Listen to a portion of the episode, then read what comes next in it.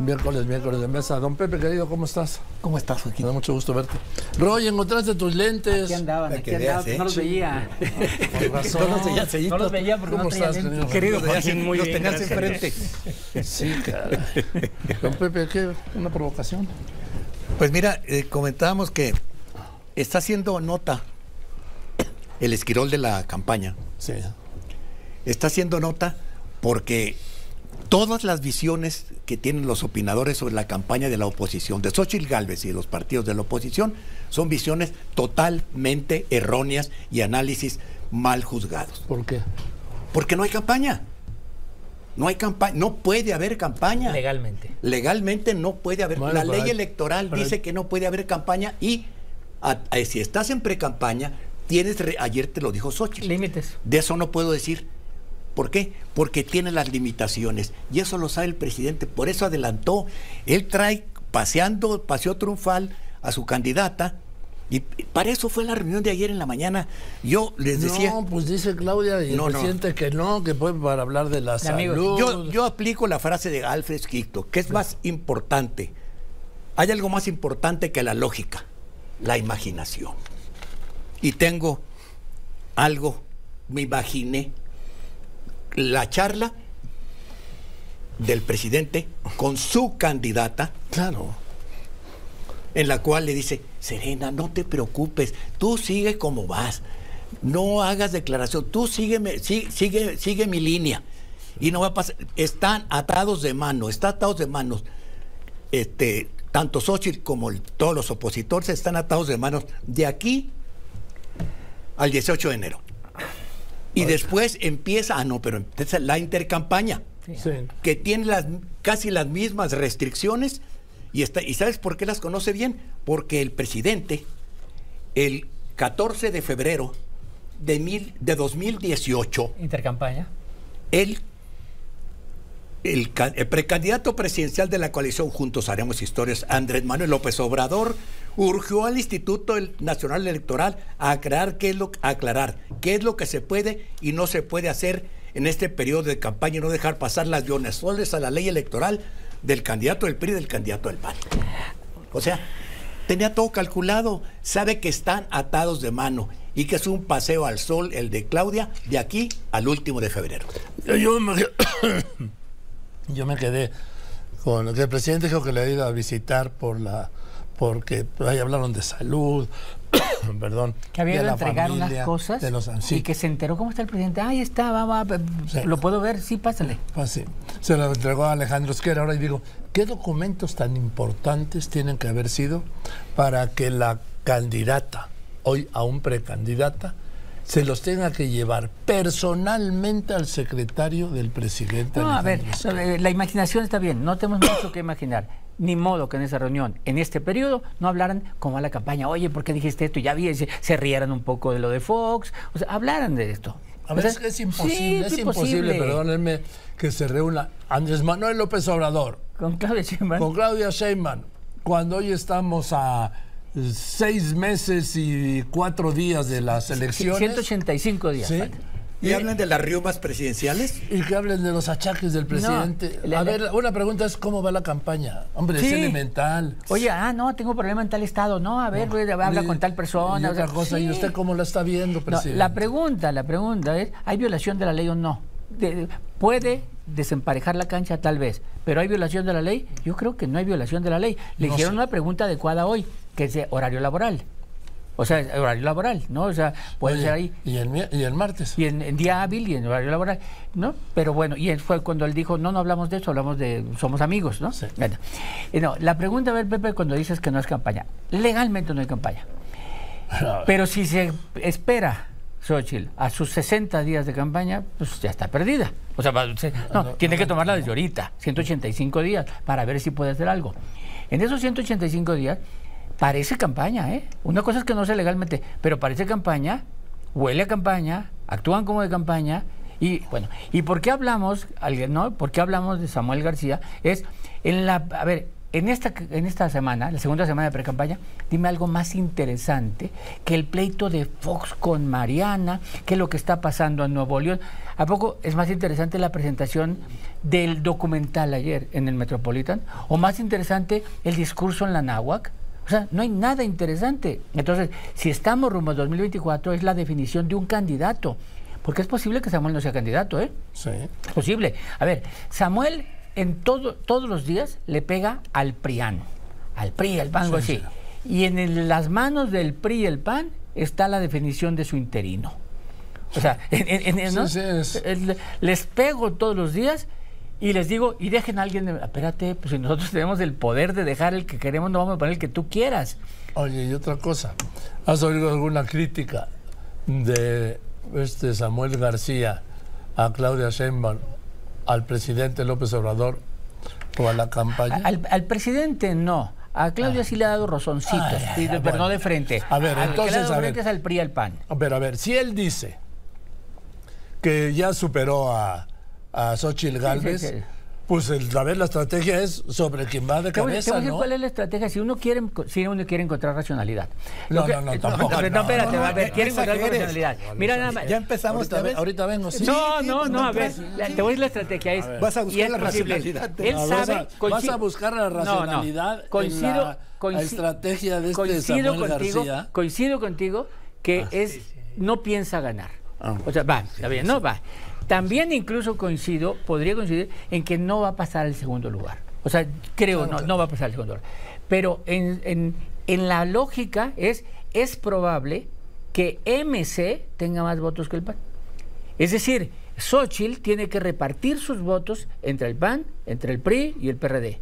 MC solo los de él. Sí, nada más que va a haber menos votantes por MC que por el Frente Opositor. Que el Frente Opositor sí, como, pero a la hora de segunda fuerza en el, Congreso, es qué partido tiene más. Sí, ya lo sé, pero de todos modos va a votar menos, se va a votar menos. Sí, menos por él que por Xochitl, sí. Sí, y sobre todo y menos también por los candidatos de Movimiento Ciudadano al Congreso que por los de la alianza opositora. Acuérdate que van a alianza también legislativa, ¿eh? Sí, pero no van a formar una bancada de alianza. Se tienen que separar en partidos. Sí, sí, lo sé. Entonces, entonces creo que la, pero la jugada de ellos es llegar a que MC sea segunda fuerza, no a que, su, sea que superemos al frente, sino al nivel individual de partidos, que mis votos superen a los del PAN. Y entonces ser segunda fuerza. Bueno, a ver, René. Ahora sí, ahora sí, mi Roy. Ahorita, vengo, voy a dar una vuelta a, buscar, a buscar eh, no la razón, sino sí la racionalidad, como dice Roy. Porque no es una cuestión. Trato de entender algo. Sí, pues. y no es una cuestión de razón, y, todos lo comprendemos, sino de una racionalidad contra la cual o a favor, con la cual se puede estar de acuerdo o no se puede estar de acuerdo, y que se trate de exponer como lo hace Roy, evidentemente no es tomar eh, eh, partido o una filia por una estrategia o por una campaña. El hecho es que hay una racionalidad estratégica por parte del Movimiento Ciudadano, de Dante Delgado, del propio candidato, con la esposa del candidato, que fue lo que eh, explicitó Roy. Ahora, lo que eh, hacías eh, hace un rato, eh, o que hiciste, Joaquín, en la entrevista al diputado panista en Nuevo León. El presidente del Congreso. Al presidente del Congreso, sí se muestra ¿sí? tal como es. No, no es necesario esperar a saber cuál es eh, la verdadera imagen y cuál es la forma de hacer política de, Samuel, de Samuel García. Voy a esto, voy a esto, eh, voy a esto, voy a esto, a que lo que te está respondiendo él es absolutamente ir contra esos ejemplos y esos caminos de que la ley eh, eh, eh, es la ley, la ley es la ley o, no me vengan a mí con que la ley no es la ley, no. Hay una constitución, está el Congreso que es soberano para tomar una decisión y hay una resolución por parte de la Suprema Corte de Justicia y por parte del Tribunal de que el gobernador Samuel García, entre comillas,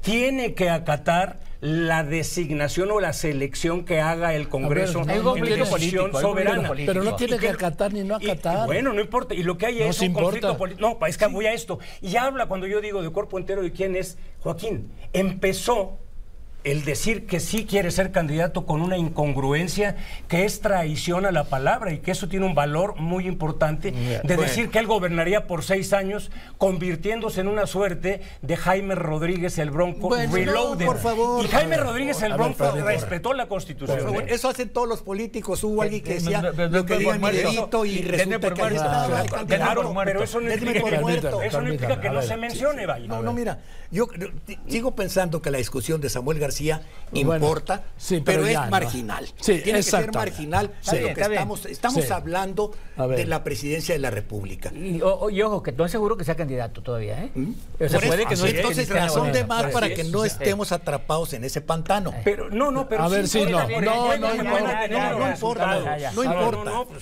Es marginal.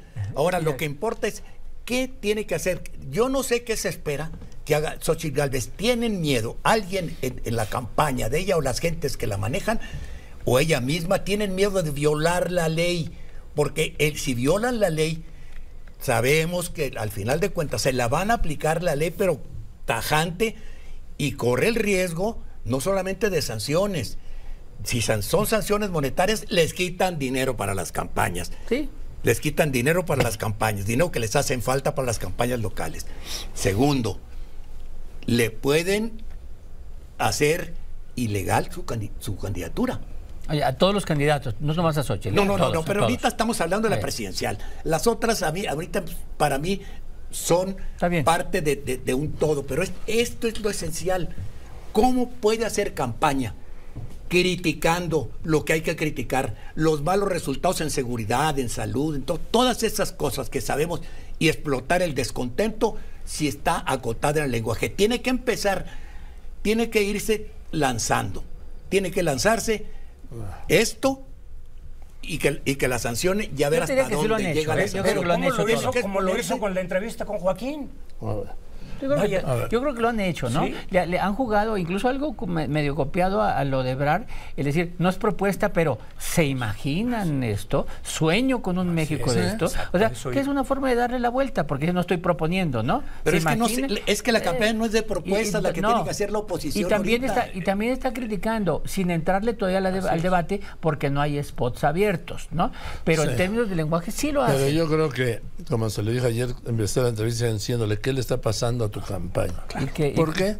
Porque yo siento que pues está en el lugar ideal. La, a ver, para un político una posición ideal, por supuesto, de la presidencia de la República, es ser candidato opositor. Puedes tirar todas las piedras mira, que la, la, estrategia es, la oposición lo único que tiene que hacer es buenos diagnósticos. Lo único que tiene, porque no tiene que justificar nada. Es diagnóstico, cómo está la seguridad, cómo está la economía. Es diagnósticos claros y aterrizarlos a que la gente le entienda que está mal los que son de gobierno. nadie tiene duda de que está mal la inseguridad, bueno, la salud, la explicar la culpa de quién violencia. es. Tiene que explicar la culpa de quién es. Y el que es gobierno tiene que justificar por qué está mal. Es decir, hay mucha inseguridad. Ah, pero le hemos bajado. Hay inseguridad porque nos la dejaron mal. Tiene que estar justificando lo que está mal. Esa es la diferencia. Ahora, creo que la campaña de Xochitl, a lo mejor porque todavía no es campaña, a lo mejor porque todavía no es campaña, no lo ha hecho totalmente. O sea, eso esto no lo he hecho totalmente. Pero la pregunta que hiciste fue la adecuada, Xochitl. ¿Qué está pasando, compañera? Porque fue un boom, un boom, es el momentum Xochitl cuando es candidata, el efecto Xochitl, el fenómeno Xochitl, eh, que vino a sustituir a los aburridos posibles candidatos. Pero lo acabas de decir, Roy. Y Tú acabas de decir lo que está pasando en la campaña. Y de repente se atoró. ¿Por qué? Yo insisto, está secuestrada por los partidos. De hecho, firman un convenio y en el convenio dicen estos distritos para el PAN, estos para el PRI, para el PRD. Xochitl, a ver, ¿y los ciudadanos? ¿Y esa sociedad civil? ¿Y dónde va a quedar?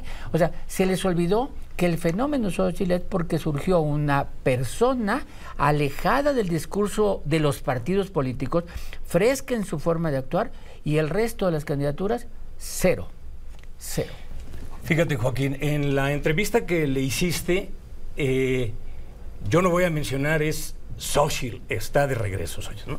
pero lo hizo muy bien Y justo eso es lo que tiene que hacer ante una entrevista como la tuya. Es una oportunidad cuando estás en campaña de un spot de 10 minutos, 15 minutos, el tiempo que, que dure la, la, la, entrevista. Sí, no, en términos de campaña, Joaquín, un candidato... va a caer en línea por su culpa. No, no, no, no, no, es que sea... Es obviamente, estoy hablando en... Eh, ok, lo, lo, lo, lo, subrayo, en términos figurados. En términos de una gerencia de campaña, no, no, es un spot, pero en términos de campaña, el, el gerente de campaña en contenido le dice a su candidato, a su candidato, haz de eso y crea noticia. Y lo hizo muy bien. Lo que tú mencionas, usar la, la, figura de yo imagino, yo sueño. Igual Claudia lo hizo. Yo sueño, yo, y no están incurriendo en violación a la ley. O decir yo desearía.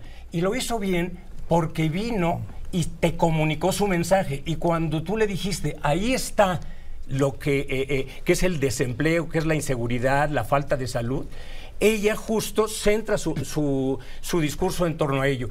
Y eso es justo lo que tiene que hacer no necesariamente tiene que ir, desde mi punto de vista, frontal ante el presidente, pero lo que sí puede ir frontal es a la obra y a los no resultados del presidente en esas políticas públicas. Y de manera frontal, es sí, que ese es el problema. con Claudia Sheinbaum. Una historia rápida de México. 2015 surge el fenómeno independiente. Y en México los independientes ganan Nuevo León, Manuel Cloutier, Kumamoto, Manuel Martínez, Cavada. Surge el fenómeno independiente. En 2018 se inscriben casi 100 a tratar de ser candidatos independientes.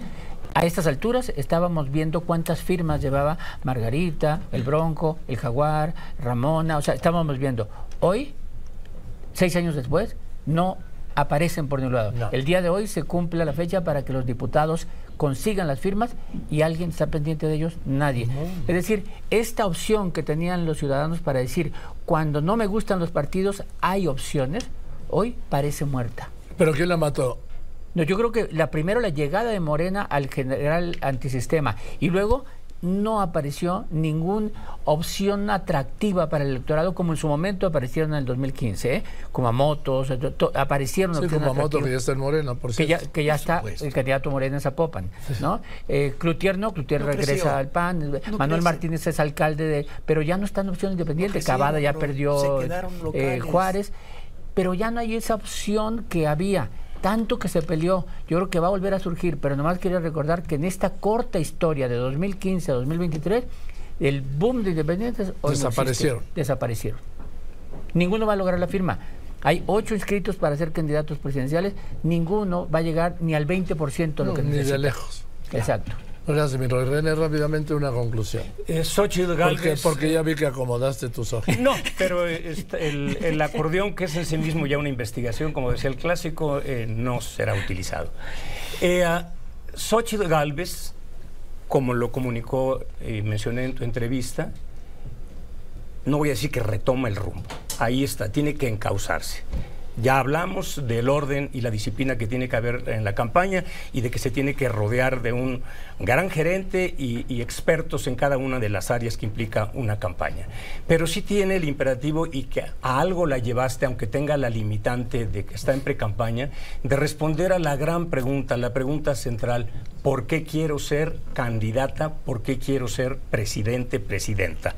Y eso lo tiene que hacer como lo sabe hacer, con un mensaje que apele a lo emocional, que sea breve, que sea categórico, que sea contundente y que sea relevante y reiterado a lo largo del curso de acción en este momento de las pre-campañas, Joaquín. Gracias, Al contrario, Joaquín, gracias. Mira, Joaquín, yo creo que yo no sé cuáles son las recetas para, para que Xochitl Alves repunte, otra vez empiece a brillar.